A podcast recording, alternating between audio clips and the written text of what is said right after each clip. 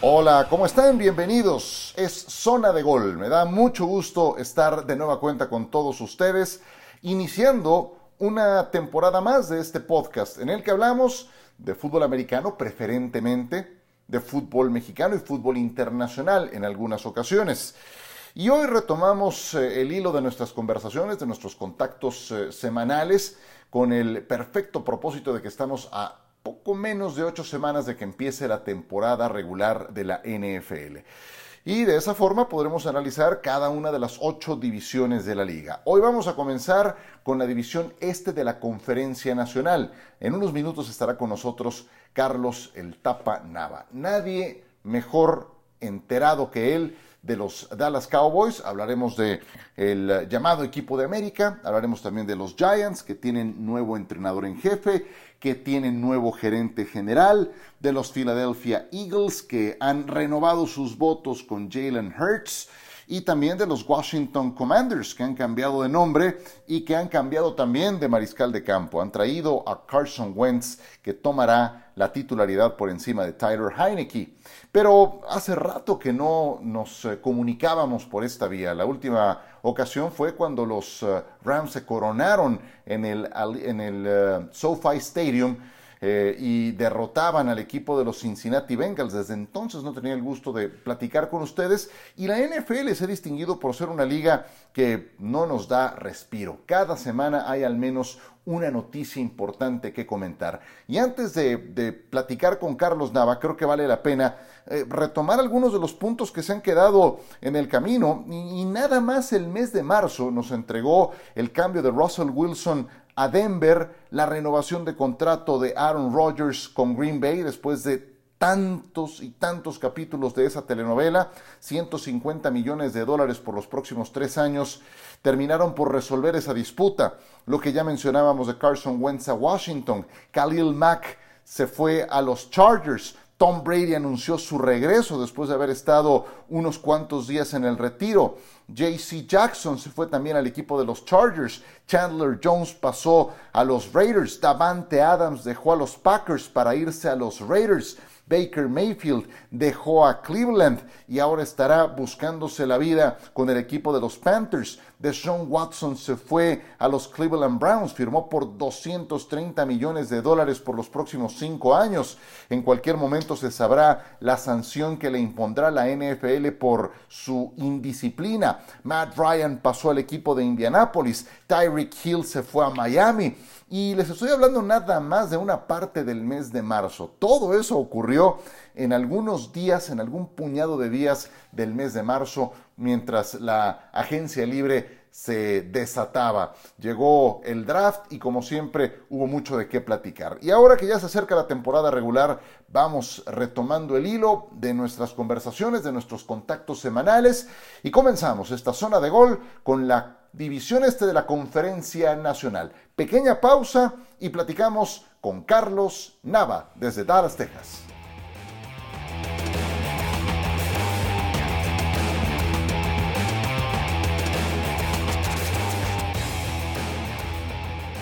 Seguimos con ustedes en esta zona de gol y nuestro primer invitado de esta temporada, llamémosle temporada 2022, es Carlos Nava. Nadie más enterado de los Dallas Cowboys que el Tapa Nava. ¿Cómo estás, mi querido Tapa? Bienvenido, un gusto. ¿Qué tal, Ciro? Qué gusto saludarte. Estoy de lo mejor cuando estamos ya a días de que comiencen a abrir los campamentos de pretemporada. Te agradezco los adjetivos y como siempre, un gusto charlar contigo de fútbol americano. Ya hace falta, Ciro. Por supuesto, por supuesto que sí, querido Tapa. oye, pues hablemos de los Cowboys. No hay nadie más enterado de los Cowboys que tú. Y te quiero preguntar, por todos estos análisis anteriores al arranque de la pretemporada de los Cowboys, después de haber logrado una temporada con 12 ganados, 5 perdidos, de que ganaron la división, de que hubo playoffs, me encuentro con que Dak Prescott está en lo que llaman on the hot seat, con que Mike McCarthy está en la misma condición, pese a que entra apenas a su tercer año de contrato, Y digo, bueno, pues entonces, ¿cuáles son las expectativas localmente si después de una campaña así están estos dos, digamos que en jaque o con mucho todavía por demostrar? ¿Cuáles dirías que son entonces las expectativas o localmente qué tanto es que están con esa presión Dak y McCarthy? Yo creo que las expectativas del equipo siempre son las mismas para mucha gente, ¿no? Ganar campeonatos. Hace más de un cuarto de siglo que no lo logran. Pero la realidad es que la gente en Dallas está mucho menos optimista que en cualquiera de los años anteriores. Es increíble, tú lo acabas de decir, para un equipo que ganó 12 de 17 partidos, para un equipo que se coronó con autoridad en la división, para un equipo que tuvo la mejor ofensiva de la liga, al menos en números, y a pesar de que se cayó en la segunda mitad de temporada, es increíble que nadie cree que este equipo en realidad vaya a competir por el campeonato, ¿no? Incluso ya hay algunos que después del draft por la agencia libre empiezan a pensar que eh, la división se ve difícil, algo que en marzo pasado pues nadie pensaba que eso fuera a suceder con Filadelfia, los Giants y Washington, que en ese momento parecía que daban lástima. El tema del hot seat para Mike McCarthy yo creo que es más real que para Dak Prescott. Eh, alguna vez Tony Romo me dijo que el dinero que ganabas como coreback de los Cowboys era 40% por tratar de ganar partidos y jugar la posición de coreback y la otra por tener ese empleo y aguantar toda la presión que viene hasta de farándula en ese aspecto. Eh, lo de Mike McCarthy cada día parecería crecer más, a pesar de que, como bien dijiste, en su primera temporada con programa completo de receso de campaña, pretemporada y demás, ganó 12 juegos. Eh, esto es la NFL y nunca hay un partido fácil, a pesar de que siempre estemos comentando sobre la división o los rivales, etcétera, etcétera. Y peor se ha recrudecido porque cada semana aparece en público en Dallas Sean Payton y a veces aparece en The Star. Entonces eso tampoco le ayuda mucho a Mike McCarthy, yo te lo aseguro. El día que Perdón, ¿Sean Payton apareciendo en The Star? Sí, él va igual que muchos jugadores, incluso hasta de otros equipos, de repente al gimnasio, porque tienen un gimnasio para el público en general, Cowboys Fit, donde pagas tu membresía y es como ir a cualquier otro gimnasio. Eh, de estar está dividido la mitad en las oficinas de los Cowboys y la otra mitad en oficinas que renta desde patrocinadores, agente y demás. Y a veces es invitado, reitero, no para hablar de fútbol americano, no quiero empezar a crear aquí eh, leyendas urbanas, pero él va y saluda, va, ha ido a cenas, comidas, se ha saludado de abrazo con Mike McCarthy ahí. Pues eh, es que eso me parece como si no hubiera otro lugar al que pudiera ir. Digo, si se quiere mantener ajeno y verdaderamente en un año sabático eh, despejado del ambiente, pues no parece ser el lugar más apropiado. Y menos cuando Jerry Jones cada que puede le manda señales o guiños, ¿no? Creo que ya, ni siquiera es que haya que leer mensajes ocultos en lo que dice Jerry Jones. Es, muy directo el tiro, ¿no? Que le, que le manda a, Sean Payton, muy directo el centro que le manda. No, y tú imagínate qué va a pasar cuando pierde el primer partido, aunque sea de pretemporada, Mike McCarthy. Eh, Sean Payton no se va a alejar del fútbol americano, ¿no? Este, va a estar en alguna cabina, va a ser analista, va a hacer algo. Y esto no es raro, ¿eh? también quizá por eso no se ha magnificado. Sus hijos, él está divorciado, viven en Dallas, y cada viernes, después de entrenar, cuando sus hijos jugaban en preparatoria y en los peores momentos de Jason Garrett o de Wade Phillips, el viernes en la noche aparecía en los partidos de su hijo, bromeando y vacilando con buena cantidad de reporteros que cubren a los Cowboys. Les digo, les digo que Carlos Nava está muy bien enterado de los Cowboys, eso lo sabemos de, de tanto tiempo que llevas cubriendo esa fuente. Oye, honestamente, ¿te gusta Mike McCarthy? Me gusta y no creo que es un coach que sabe su negocio, creo que es un coach ganador, creo que es un coach que se ajusta al tipo de carácter que debe tener alguien que va a estar ahí tratando, y ya no digamos con Jerry Jones, sino también con Stephen, con Jerry, con Charlene, con toda la familia Jones, donde pues todo el mundo está buscando poder de su lado de alguna manera u otra, aunque sea hacia afuera. Y no me gusta porque creo que no ha tomado decisiones correctas en algunos momentos durante el partido.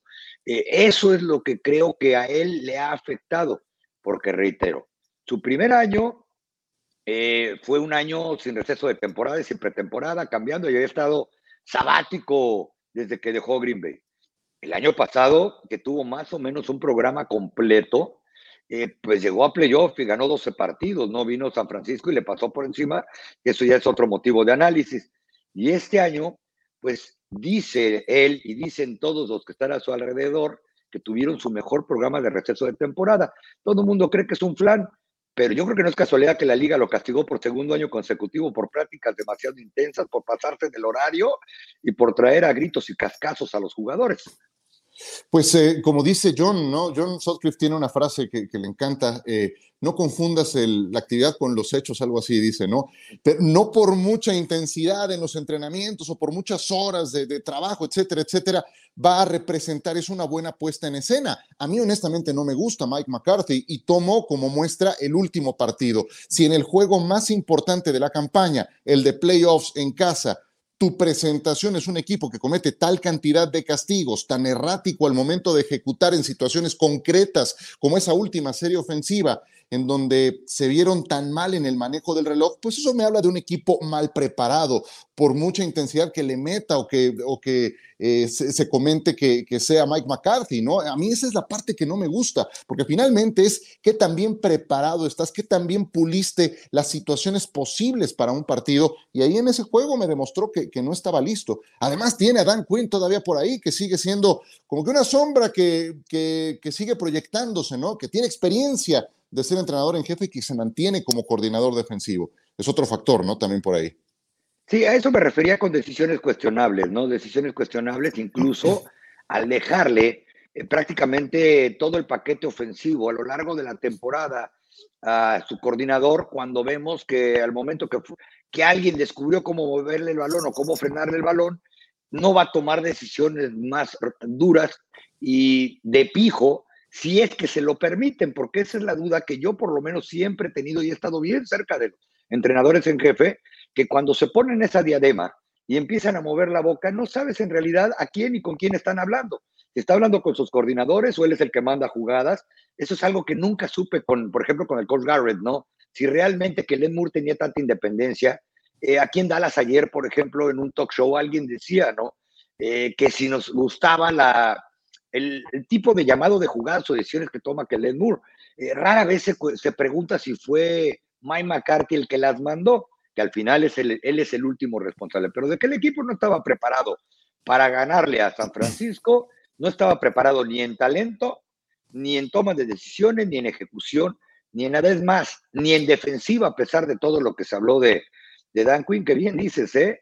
Algo tenían que haberle prometido donde rechazó el puesto de entrenador en jefe en Chicago le subieron el salario como es costumbre, o a menos de que él diga, la estoy, como que sea cierto lo que dice, la estoy pasando bien aquí, me están armando buen equipo, soy autónomo, porque él es autónomo en la defensa. Además, yo creo que McCarthy le pregunta, postúlame a alguien para capitán, porque ni siquiera sé quiénes son, pero sí, él, es otro head coach del lado defensivo. Claro, claro, y la defensa se ha registrado un salto de calidad muy importante, especialmente con eh, las adiciones puntuales de selecciones colegiales muy exitosas de los Em, drafts antepasados. No, no, me refiero al actual, porque pues el actual todavía no lo hemos visto, pero sí el draft del 2021 y del 2020 concretamente. Micah Parsons fue alguien que, que, fue de impacto inmediato. Te pregunto por la ofensiva, Tapa. ¿Sientes que ha perdido punch para esta temporada?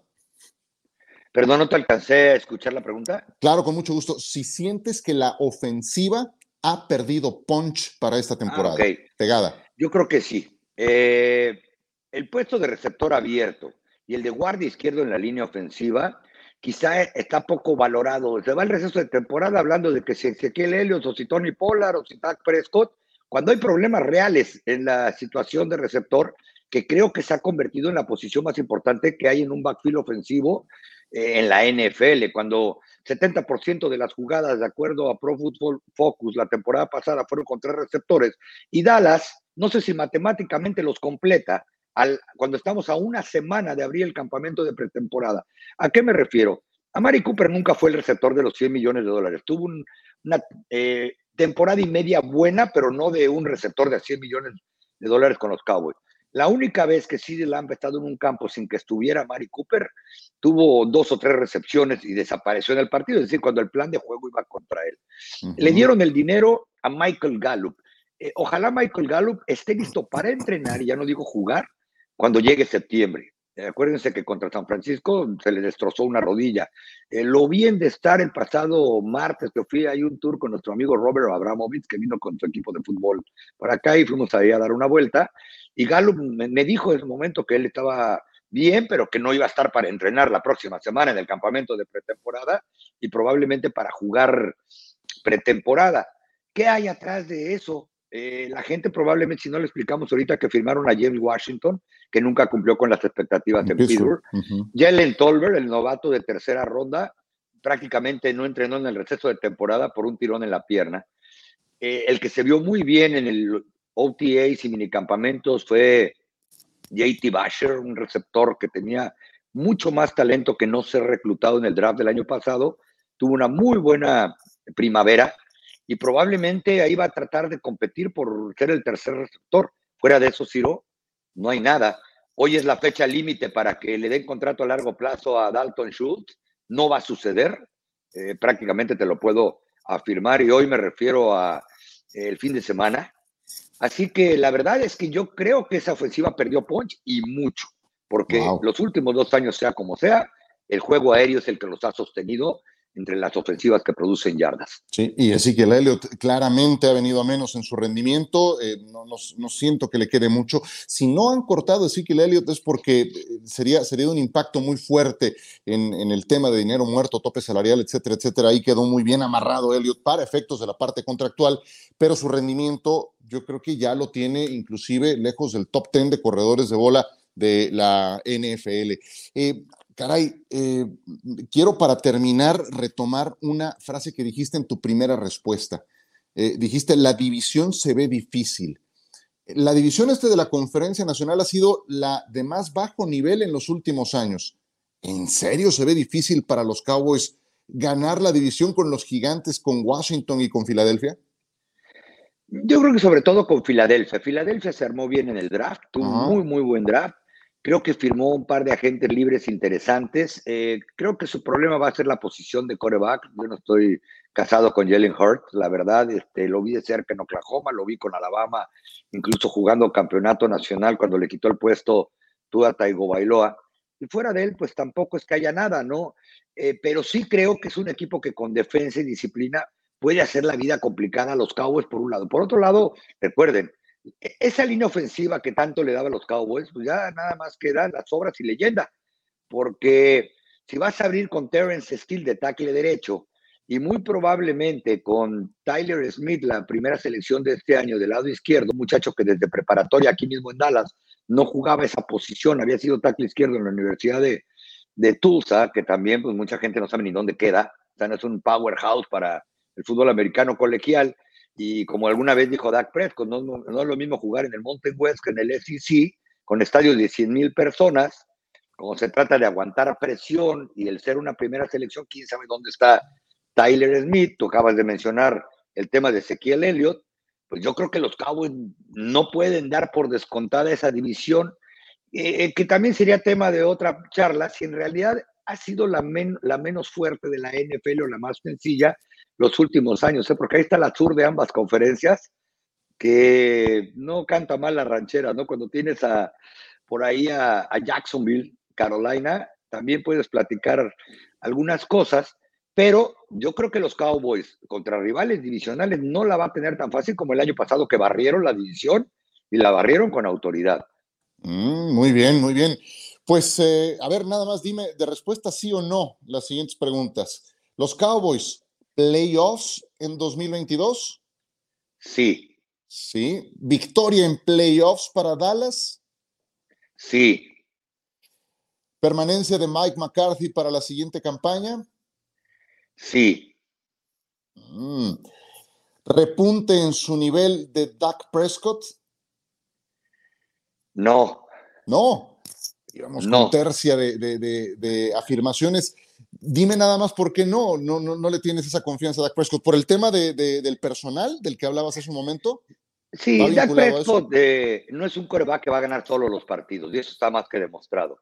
Si además le redujiste el talento o la cantidad, por lo menos, de receptores, tus corredores, porque a pesar de que estoy de acuerdo contigo que Ezequiel Elliott ya no es el mejor corredor, eh, eh, el mejor corredor de la liga, pero sigue siendo el mejor corredor que tiene Dallas, como quieras, gustes y mandes en todos aspectos, eh, pues entonces las posibilidades, sumado una línea que habrá que probar a dos quintas partes de la línea, si no es que a tres quintas, porque acuerden, Tyler Beadish escondido ahí entre la meleta, pues que sea Travis, Travis Frederick. Entonces, e, es complicado pensarlo. Por otro lado, tampoco hay que ser tan duros con Dak. Cerró no tan bien la temporada, pero no es un coreback eh, del montón para abajo. Tampoco creo que sea de los cinco mejores que hay en la liga, pero yo creo que es un coreback promedio titular que puede jugar en la NFL, como lo estamos platicando, con pues personal a tu alrededor. Efectivamente, pues muy pronto sabremos qué tanto traen los Cowboys. Abren contra Tampa Bay, Tom Brady, y luego van contra Cincinnati, el campeón de la conferencia americana, antes de, de visitar al equipo de los gigantes en Monday Night Football. Lo que es un hecho es que este equipo, con todo y que lleva tantos años, ya no digas sin ganar un Super Bowl, sin llegar a una final de conferencia, porque así ha sido durante más de 25 años, siempre polariza, siempre llama la atención y por eso es un gusto tenerte, querido Tapa. Te mando un abrazo y te agradezco mucho estos minutos para Zona de Gol. Fuerte abrazo, Ciro. Y ya quisiera la afición de los Cowboys por lo menos ganar división de manera consecutiva. Eso no ha sucedido en la última década. Ya no digamos este, todo lo demás que mencionaste. Un fuerte abrazo, Ciro, y siempre un placer platicar contigo. Lo mismo digo, de verdad. Yo no sé qué tan preocupada se de la gente de los Cowboys cuando dijiste que la división se ve difícil. Y sí, bueno, no puede ser un flan todo el tiempo. También los otros van a crecer, van a acertar algo en su operación, por muy disfuncionales que sean, como el caso concreto de Washington. Abrazo, eh, querido Tapa, te mando eh, desde la Ciudad de México y estamos en contacto. Pues ya veremos qué sucede. 27 de julio, primera práctica en Oxnard de los Cowboys, ya con contacto y equipo completo, así que ahí podremos empezar a ver un poquito más. Excelente. Muchísimas gracias a Carlos Nava. Nosotros regresamos.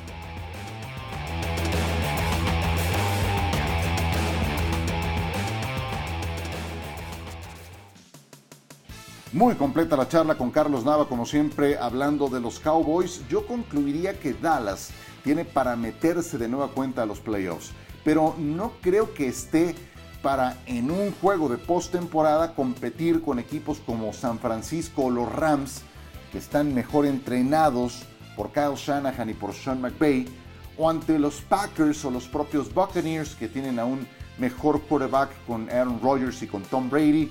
La división este de la Conferencia Nacional, decíamos, ha sido la peor de los últimos dos años de toda la NFL, y eso aún le da a Dallas para seguir buscando el título divisional, pero tendrá en Filadelfia a su principal rival.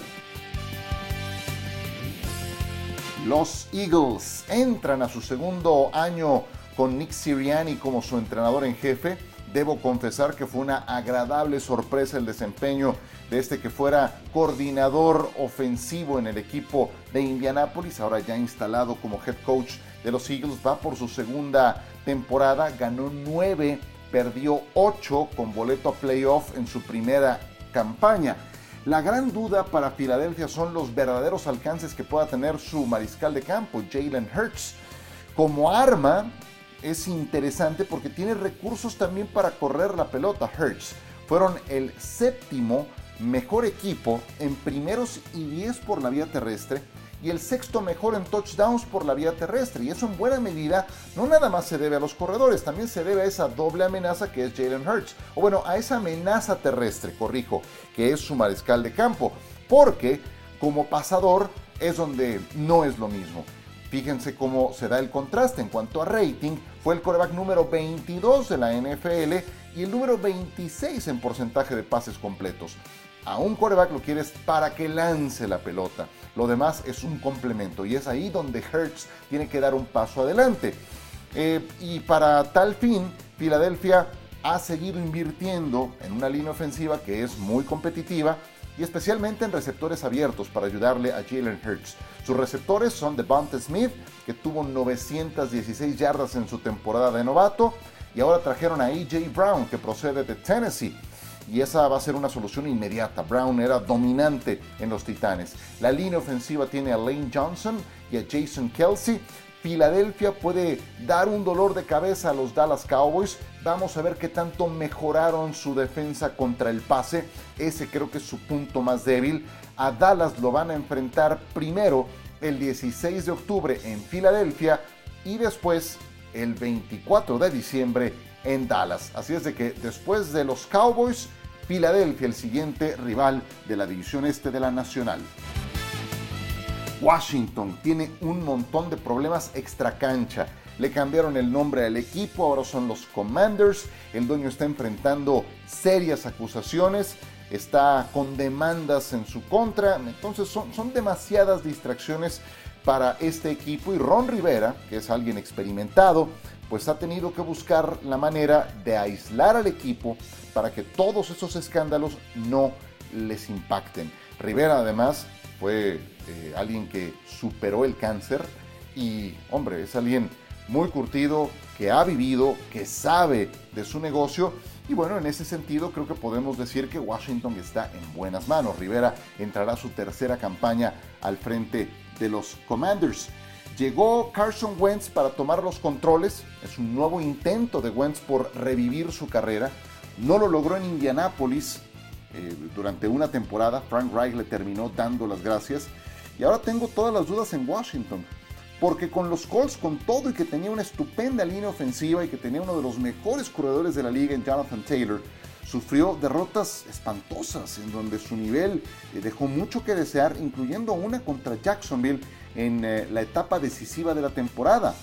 Tendrá herramientas aquí en Washington muy respetables con Terry McLaurin, con Curtis Samuel, con Logan Thomas, Antonio Gibson, con el novato eh, Jonathan Dodson. Vamos a ver si son capaces los Commanders de dar un paso adelante. Fue un equipo que también apareció en postemporada hace par de años, pero que el año anterior eh, con eh, Chase Young lleno de lesiones, pues tampoco pudo repetirlo. Desapareció Young en su segunda campaña. Eh, de hecho, la línea defensiva completa, que está llena de talento, fue una sombra en relación a lo que se esperaba. Y allí una deuda muy, muy importante. Washington ha iniciado con dos ganados y seis perdidos las dos primeras temporadas de Ron Rivera. Si no conecta rápido Carson Wentz, pueden estar envueltos una vez más en un mal inicio y ahora la división luce más competitiva. Esos son los Commanders de Washington. Los Giants. Ay, ay, que me disculpen los aficionados a los Giants, pero en verdad pocos equipos tan insípidos como este. Estamos hablando que han ganado 19 partidos en los últimos cuatro años. Va otra vez el dato. Pónganse a pensar 19 juegos ganados en cuatro temporadas. Ni siquiera 5 triunfos en promedio por campaña. Y ahora tienen nuevo staff de cocheo, nuevo gerente general. Trajeron a Brian Dable, que fue muy exitoso como coordinador ofensivo de los Bills de Buffalo. Eh, trajo a Don Martindale para hacerse cargo de la defensiva. Había estado eh, estos años con el equipo de los Baltimore Ravens en el papel, Brian Dable, Don Martindale haciéndose cargo de la ofensiva y de la defensiva, suenan muy bien, de lo mejor en sus respectivos puestos en las últimas campañas. Pero el problema está en el quarterback. Y ahí es donde parece de verdad una eh, misión imposible para Brian Dable, que fue el que desarrolló a Josh Allen en los Bills, recuperar a alguien como Daniel Jones. Tienen los gigantes al cuarto peor quarterback de su división. Daniel Jones, decíamos, va a entrar a su último año de contrato. Los gigantes declinaron darle la renovación o al menos tomar el último año de su contrato, el, opcional, y con toda razón. Es ciertamente un gran atleta, pero es muy propenso a cometer errores, a que le intercepten, a soltar balones. Y eso ya no va para un veterano de cuarto año al que le pretendes dar o pretenderías dar un eh, contrato a largo plazo. Saquon Barkley no ha recuperado la memoria de su estupenda campaña de novato, las lesiones lo han liquidado y bueno, veremos si es este el año en que Barkley puede mantenerse sano. Eh, se ve difícil porque pues, ya trae todos esos antecedentes de lesiones recientes. Los receptores Kenny Golladay y Kadarius Tony, este último que fuera eh, reclutado en el turno 20 global del último draft, pues fueron toda una decepción en la campaña pasada. En el draft tomaron a Evan Neal en la primera ronda para fortalecer la línea ofensiva. La defensa representa un gran reto para Martindale porque no tenía gran cosa. Sumó en el draft también en la primera ronda a Kayvon Thibodeau de Oregon, pero el gran problema sigue estando en el mariscal de campo. Daniel Jones es de los titulares más flojos de toda la NFL y así es muy complicado competir inclusive en una división tan pobre como la este de la Conferencia Nacional. Así pintan las cosas para unos gigantes que qué lejos están de aquellos años gloriosos de Bill Parcells cuando era en los 80 su coordinador defensivo Bill Belichick, cuando tenía a Lawrence Taylor, a Harry Carson, a Gary Reasons, a Pepper Johnson, una de las mejores defensivas que se ha montado aquella, que ganó dos Super Bowls en esa década, donde el pateador era nuestro compatriota y buen amigo Raúl Alegre. Pues así pinta la división este de la Conferencia Nacional. Y con eso cerramos nuestra primera aparición, nuestro primer episodio de esta temporada 2022 de Zona de Gol. Les queremos invitar a que se suscriban en eh, todas las plataformas de podcast, a que estén pendientes de nuestras actualizaciones. Eh, con certeza estaremos cada lunes por la mañana entregándoles un nuevo capítulo y cuando haya algo lo suficientemente relevante volveremos a estar en esta zona de gol. Por ahora me despido de todos ustedes, Ciro Procuna, gracias por su compañía. La próxima semana estaremos analizando otra división, pero ahora de la conferencia americana. Que tengan estupendo inicio de semana y les mando un abrazo.